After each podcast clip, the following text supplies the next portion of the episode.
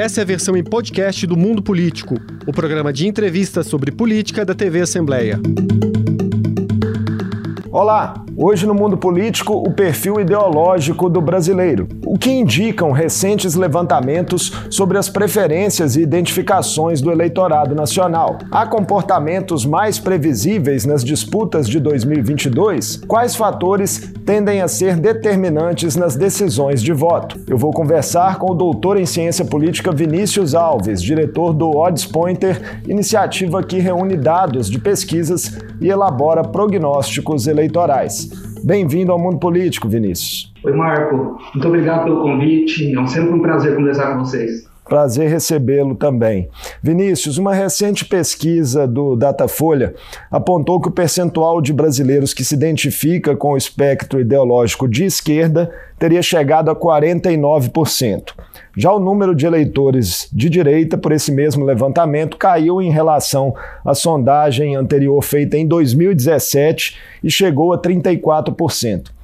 O retrato de momento da nossa sociedade seria esse mesmo ou há controvérsias? Olha, Marco, essa questão suscitou bastante controvérsia, né, quando a pesquisa do Datafolha foi lançada. Então, a gente quer deixar claro, né, que do nosso ponto de vista, o Datafolha é retocável no ponto de levantamento, né, de coleta dos dados, mas existem alguns equívocos, eu acho, nessa pesquisa que precisam ser levantados, considerados, porque eles podem levar a uma classificação incorreta, assim, né, no nosso ponto de vista, no nosso entendimento, sobre como o eleitor brasileiro se situa dentro desse espectro ideológico. É, fatos recentes da política brasileira, né, é, a pesquisa aponta que o eleitor, o eleitorado no Brasil cresceu à esquerda, né, entre 2013 e 2022 e é contraintuitivo, né? A gente pensar os principais eventos políticos é, que aconteceram no Brasil, desde o impeachment da presidente Dilma Rousseff, é, o crescimento de algumas pautas conservadoras no Congresso, é, e mesmo a eleição do Jair Bolsonaro, né? Ou até mesmo o crescimento né, da expressividade dos partidos de direita nas eleições de 2020. Chegaram a 54% votação para prefeito e 59% de vereador. Então, é, essa pesquisa traz alguns elementos que a gente precisa levar em consideração, porque o, o eleitorado no Brasil tem algumas pautas conservadoras, tem reagido positivamente a algumas pautas conservadoras, e essa classificação do Datafolha ela remete a algumas controvérsias. Do ponto de vista metodológico, Vinícius, quais seriam os cuidados mais importantes eh, na sua avaliação para se obter um, um retrato ideológico mais fidedigno da sociedade? Quando a gente fala sobre ideologia, sobre é, uma proposta de classificação ideológica, em geral a gente tem duas, é, duas abordagens, né? A gente pode pensar na ideologia em termos simbólicos ou em termos operacionais.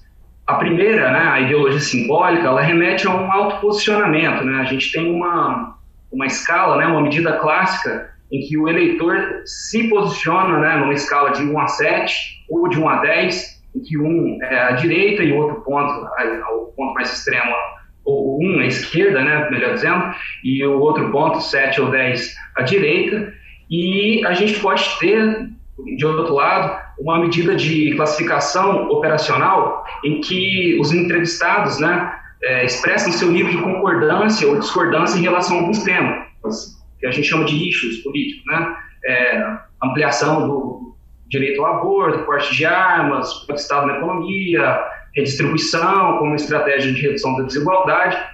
E, assim, é, todas essas, é, essas estratégias, elas têm alguns custos, alguns benefícios, mas, é, em geral, o, uma, uma, uma, estratégia que poderia ser interessante, a, a pesquisa do Datafolha, ela adota né, essa, essa ideologia no sentido operacional e deixa de trazer um autoposicionamento. É, o que impede a gente de concluir né, com maneira mais segura sobre o nível de congruência que alguns dos temas explorados, temos comportamentais, temos na área de na área da economia também, né, como eles se conectam à, à direita ou à esquerda. Né? Então, tem uma escala aditiva que é proposta pela pesquisa do Datafolha, e todas essas perguntas, né, todos esses temas que são trazidos, eles são pesados de maneira homogênea. É uma crítica que eu acho né, muito importante a gente levantar, porque muitas vezes alguns temas são mais associados a um campo ou outro. Mas em alguns, é, eles podem atravessar os dois campos simultaneamente. É, a gente pode pensar, um exemplo, né, o tema das armas. Né? Nos últimos anos tem ganhado uma saliência né, esse tema é, no espectro ideológico mais em direção à direita. Mas também a gente pode ter grupos religiosos que são grupos é, tradicionalmente conservadores, ligados à direita, que divergem sobre esse assunto, né, sobre o porte de armas. Então, a pena de morte também é um tema associado pela pesquisa é, ao, à direita, mas uh, filosoficamente mesmo, né, ou mesmo pragmaticamente, uma direita liberal, ela entende, né, assim, ela se pauta pela, pela, por direitos individuais. Então, nesse caso, o, o Estado não, não, teria o direito de, de, matar ninguém, né, nem como uma forma de punição por um crime grave. E essas são questões trazidas, né, associadas pela pesquisa do Datafolha à direita. E também tem alguns outros pontos, como é, uma desejabilidade social, né, sobre alguns temas que remetem a, a preconceitos, né, assim, a, a, uma questão xenofóbica contra migrantes, ou mesmo a homofobia, que são associadas é, a um campo é, em detrimento do outro e podem ter inflado né, essa, o crescimento da esquerda que é, sugere, que é sugerido pela pesquisa do Datafolha. É, fazendo outro recorte, Vinícius, o que explica do ponto de vista da ciência política eleitores que se dizem de esquerda, mas votam em Bolsonaro, ou ao contrário, que se dizem de direita, mas votam em Lula? Ou até mesmo trazendo a conversa aqui para Minas Gerais, a gente teve aqui alguns fenômenos né, na história de Minas, o chamado Lulécio, Dilmazia, agora fala-se um voto Lula-Zema aí no interior de Minas. Como que a ciência política vê essa questão? Sim, é uma, uma questão muito importante. É preciso é, deixar claro que ideologia não necessariamente se converte em voto, né? Essa é uma, uma questão até certo ponto consensual, dentro de poucos consensos que a gente pode ter, ter dentro da ciência política, esse é um deles. Ideologia não necessariamente se converte em votos. A, a identificação programática de um eleitor é, não, não necessariamente vai é, ser traduzida em votos, e essas, essas articulações que a gente tem visto, acho que são muito importantes para se pensar como o resultado dessa pesquisa ela é, ela é contraintuitivo, né? Assim, a gente pode ter é, um eleitor que se guia de uma maneira mais pragmática, né? Assim, é, principalmente quando a gente pensa no, nas disputas majoritárias, a gente tem que considerar a oferta, né? Da, dos partidos. Então, muitas vezes tem um voto é, estratégico ali sendo direcionado e acaba é, contornando uma questão ideológica mais latente, ou mesmo é, o eleitor considera questões mais pragmáticas do seu dia a dia, né? Assim, a gente vê o desemprego, né, tomando conta do Brasil nos últimos anos, crescendo, né, uma escalada de desemprego e é, essas questões é, menos é, salientes, assim, se a gente puder pensar dessa forma, do ponto de vista programático, elas acabam tomando uma dimensão maior. Então, a, avaliação de um governo né, pode tomar uma, uma, uma direção é, mais substantiva na hora de, da, decisão do voto. E quando a gente pensa essas articulações, né, que, é, em geral, é, na composição de uma, uma chapa para disputa presidencial ou de governador, a gente tem visto, né, é, no plano nacional, uma composição como Lula-Alckmin, né, que é, busca ampliar é, o alcance do presidente Lula, né, do ex-presidente Lula, para além do campo que ele é tradicionalmente associado. Né? Então, a composição com Geraldo Alckmin é, busca né, um eleitorado mais ao centro, ou mesmo em alguma porção da direita, e esse, essa lógica de, de, de associação ela tem sido, de alguma maneira, é, replicada, né? Essa forma de articulação tem sido replicada na, nas disputas para governador, né? A gente vai ver ainda a definição de muitas candidaturas, mas essa é uma lógica que está sendo, né, explorada em Minas Gerais também e em outros estados. Muito se fala, Vinícius, sobre uma maior projeção da extrema-direita, é, não só no Brasil, mas no mundo nos últimos anos. É um crescimento efetivo ou efeito da atuação de uma minoria que é muito barulhenta? É, essa questão do avanço da extrema-direita, ela, ela é, eu vejo com muita preocupação e é uma realidade, coloca o Brasil dentro de um contexto, né? Assim, a gente viu desde, desde a eleição do Trump, né, nos Estados Unidos, ou mesmo é, o avanço da extrema-direita em alguns países, na Europa, né, na, na, Hungria, na Turquia, e até mesmo em algumas né, democracias mais tradicionais, assim, né, mesmo não em países da União Europeia, com o avanço da xenofobia. Como essa, essa questão chega no Brasil, né, assim, ela chega é, dentro de um, de um momento né, de, de, de descrédito, né, é, de insatisfação do eleitorado, que é explorado né, por, uma, é, por um grupo político e que se, que se apresenta né, como um outsider, né, no caso do Jair Bolsonaro, em 2018. Ele era uma figura, né, assim, ele não era uma figura alheia à política partidária, ele era alguém né, assim, já com alguma experiência ali dentro da Câmara dos Deputados, mas para a disputa presidencial ele podia ser considerado alguém fora do radar. E ele explora, né, em 2018, é, essa insatisfação do, do, do, brasileiro com a representação, né, escândalos de corrupção que foram é, ganharam a, a, a, mídia, né, nos últimos anos e resultados, né, ruins no, na economia e essa essa insatisfação foi foi canalizada, né, por uma por um candidato, mas é, que demonstra, né, um certo apoio até hoje, né, assim em geral, 30% do eleitorado está com Bolsonaro, mas em, em, geral eu não acredito que a sociedade brasileira ela tenha uma, uma extrema direita assim é, muito bem constituída, um movimento né, muito é, pontual e que depende né, de, de, de, algumas circunstâncias para ele florescer. Né? A extrema direita se pauta em geral, né, esse populismo né, de extrema direita que a gente classifica né, na, na na literatura da ciência política, ele se baseia na, na divisão da sociedade, né, entre é, um povo puro né, e uma elite corrupta. Né, e essa indignação, essa insatisfação do eleitorado em 2018 foi muito é, explorada né, pelo, pelo, Bolsonaro na sua campanha, colocando né, em descrédito né, uma fração expressiva do, da, da elite política. Né, e ele se apresenta como alguém é, diferente dessa elite política, né? Essa é uma questão que é um desafio da campanha dele agora, né? Porque ele é um, um candidato e governou, né? Agora ele é candidato à reeleição.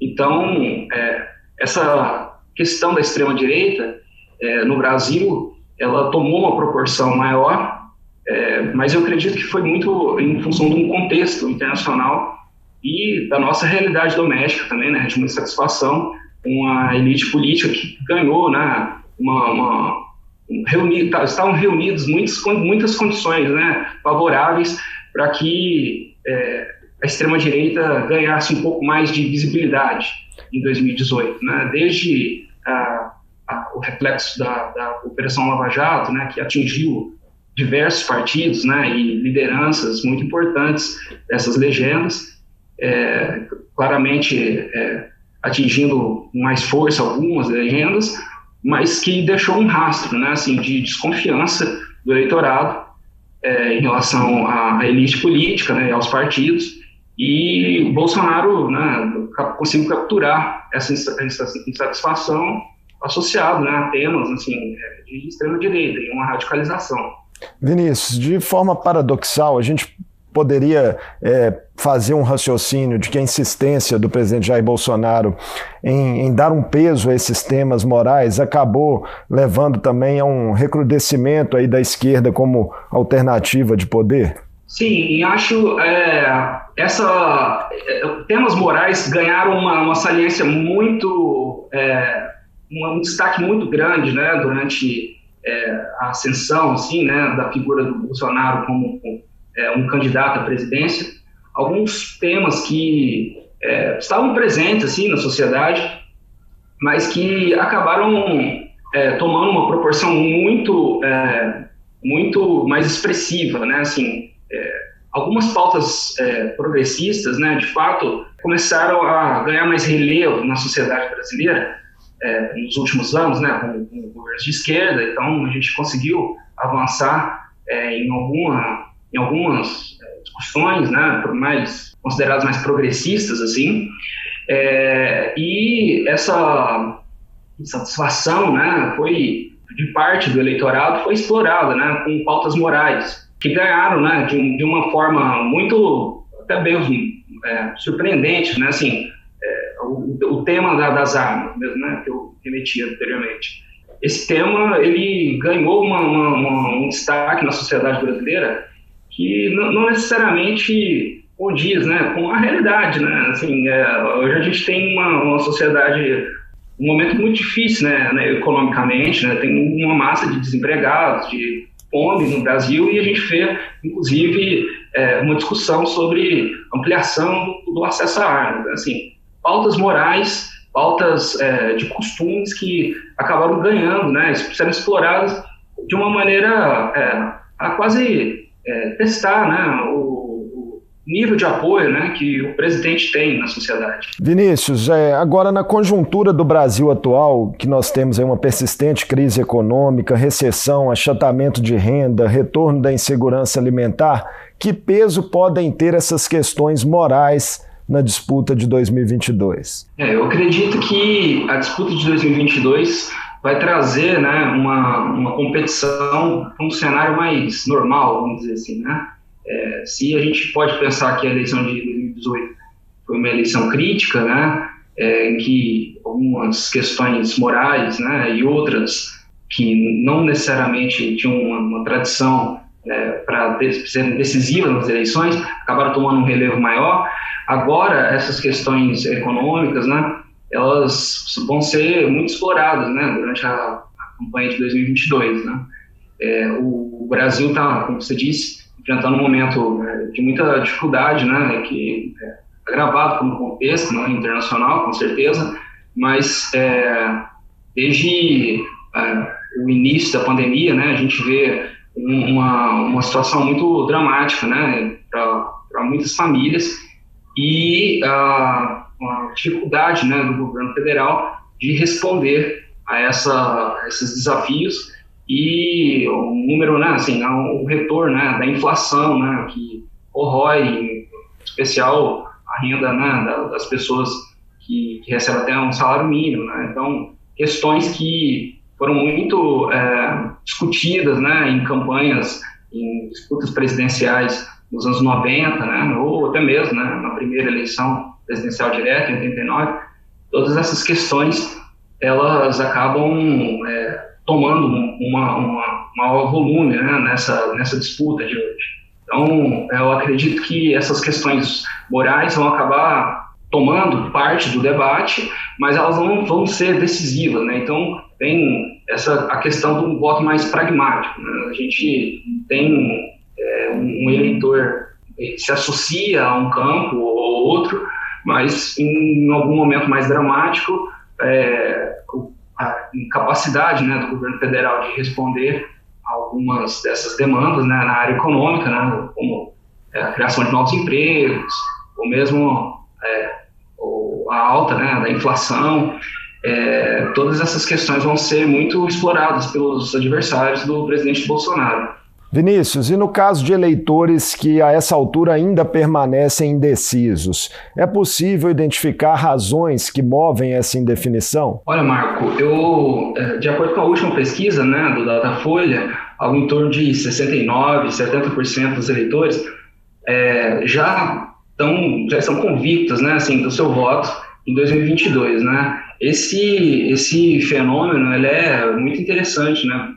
Em comparação com eleições no passado, né, as últimas eleições presidenciais no Brasil, vários, é, vários candidatos né, ainda não, não, eram muito conhecidos assim, do eleitorado. E, nesse caso, a gente tem protagonismo muito grande né, de dois candidatos, é, Lula e Bolsonaro, que é, deixa pouco espaço assim, né, para o surgimento de, um, de, um, de um terceiro, uma terceira candidatura mais competitiva.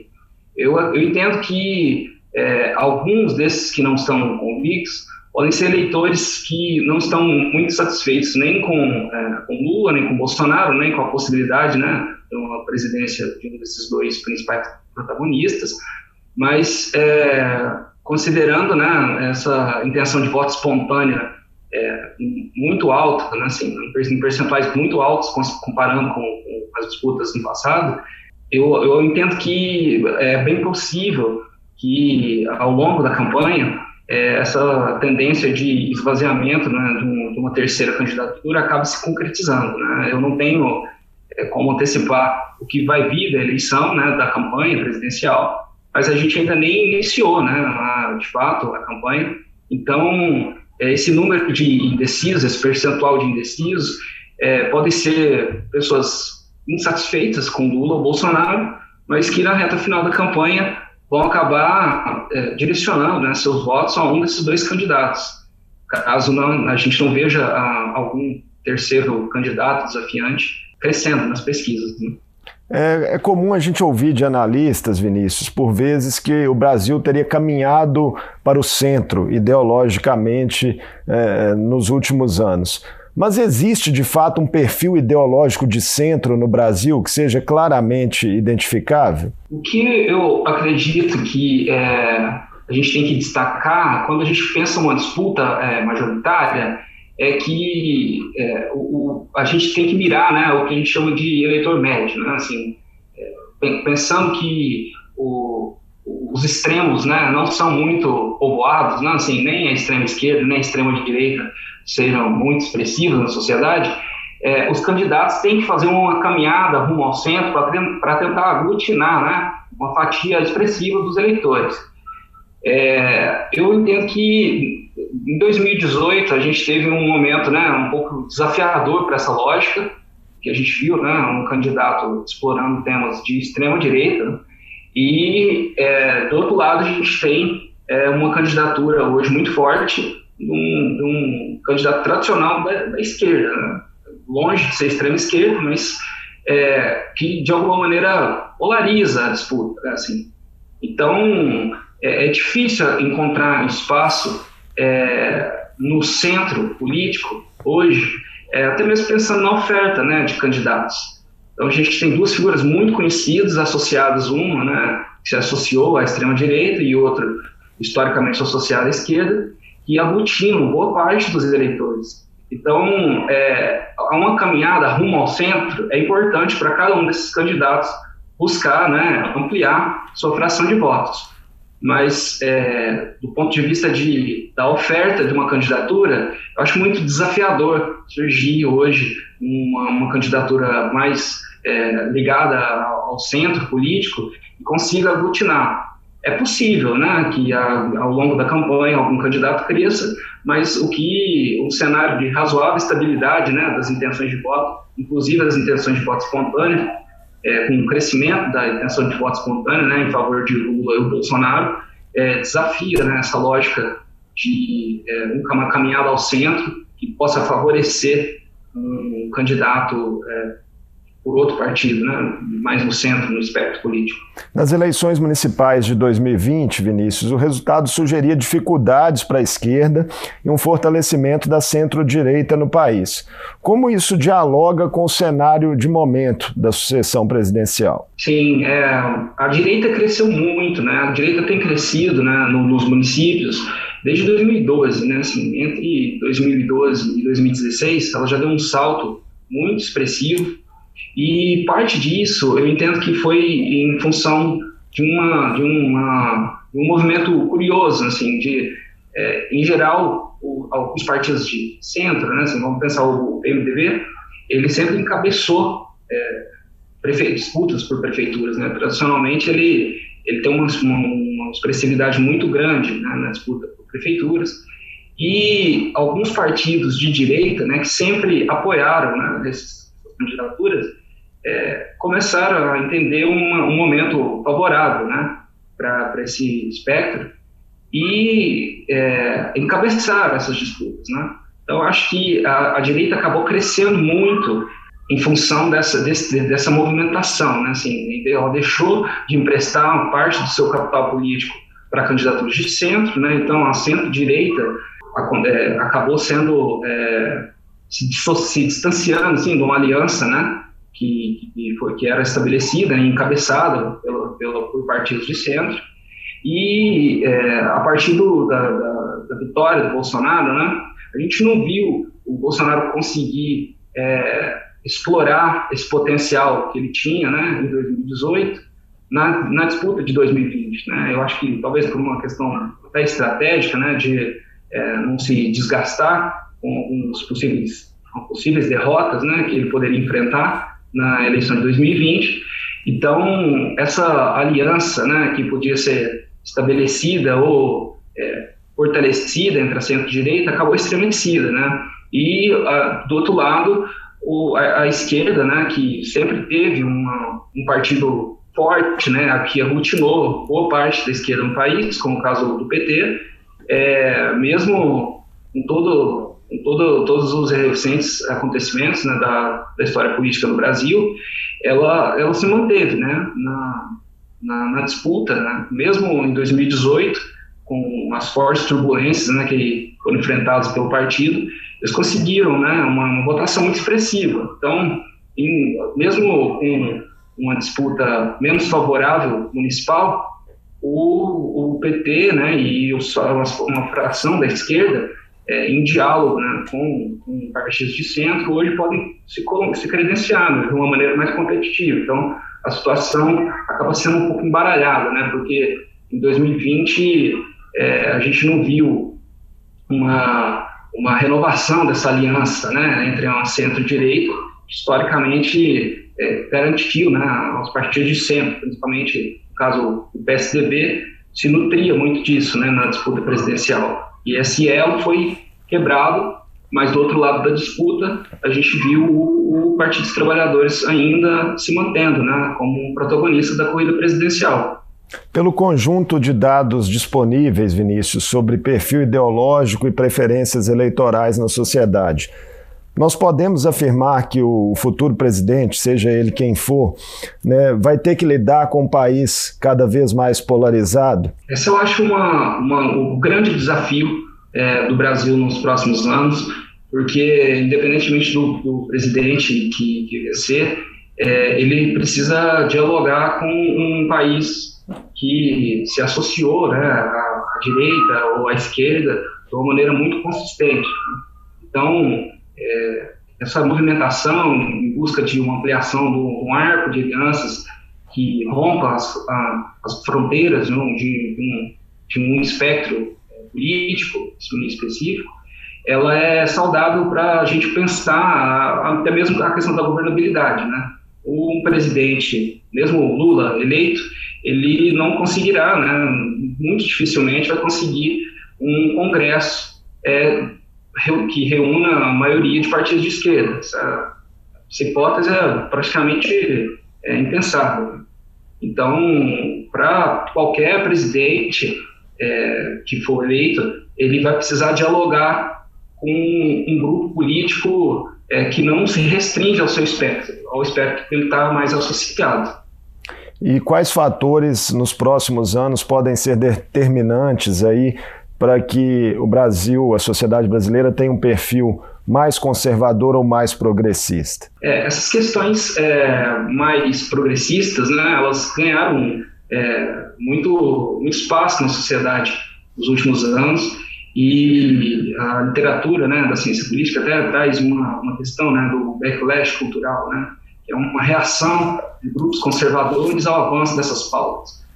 É, é um terreno ainda em disputa, é, não é possível é, estabelecer né, como é, algumas agendas podem avançar ou o campo de, de, resistência que elas vão enfrentar, mas é, eu acredito que é por meio do, do, do diálogo, né, assim, de, a oportunidade de, é, de unir grupos distintos né, e dialogar com base em evidências, né, com base em uma propostas de políticas públicas que enfrentem né, os desafios do país, que essas questões vão acabar ganhando um pouco mais de terreno. Então, é, algumas questões programáticas eu acredito que podem ganhar mais espaço na sociedade é, e avançar de alguma maneira, né?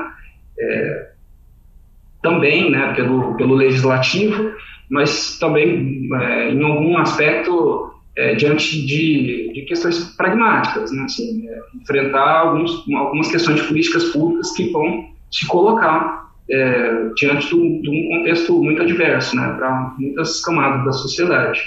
É, as respostas estão na política, né, Vinícius? Muito obrigado é, por essa conversa que nos ajuda aí a entender um pouco mais de como anda a cabeça do brasileiro. Eu que agradeço, Marco, sempre à disposição.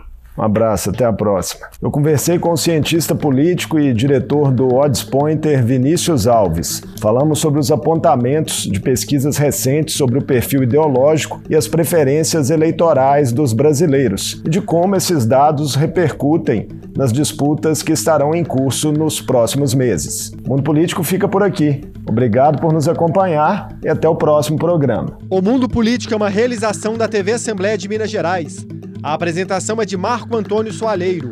A edição de áudio é de Leandro César, a produção de Tayana Máximo e a direção de Alevi Ferreira. Você pode seguir o Mundo Político nos principais tocadores de podcast. Assim, você não perde nenhuma edição do programa. Para ver essa entrevista e outros conteúdos da TV Assembleia, acesse almg.gov.br/tv.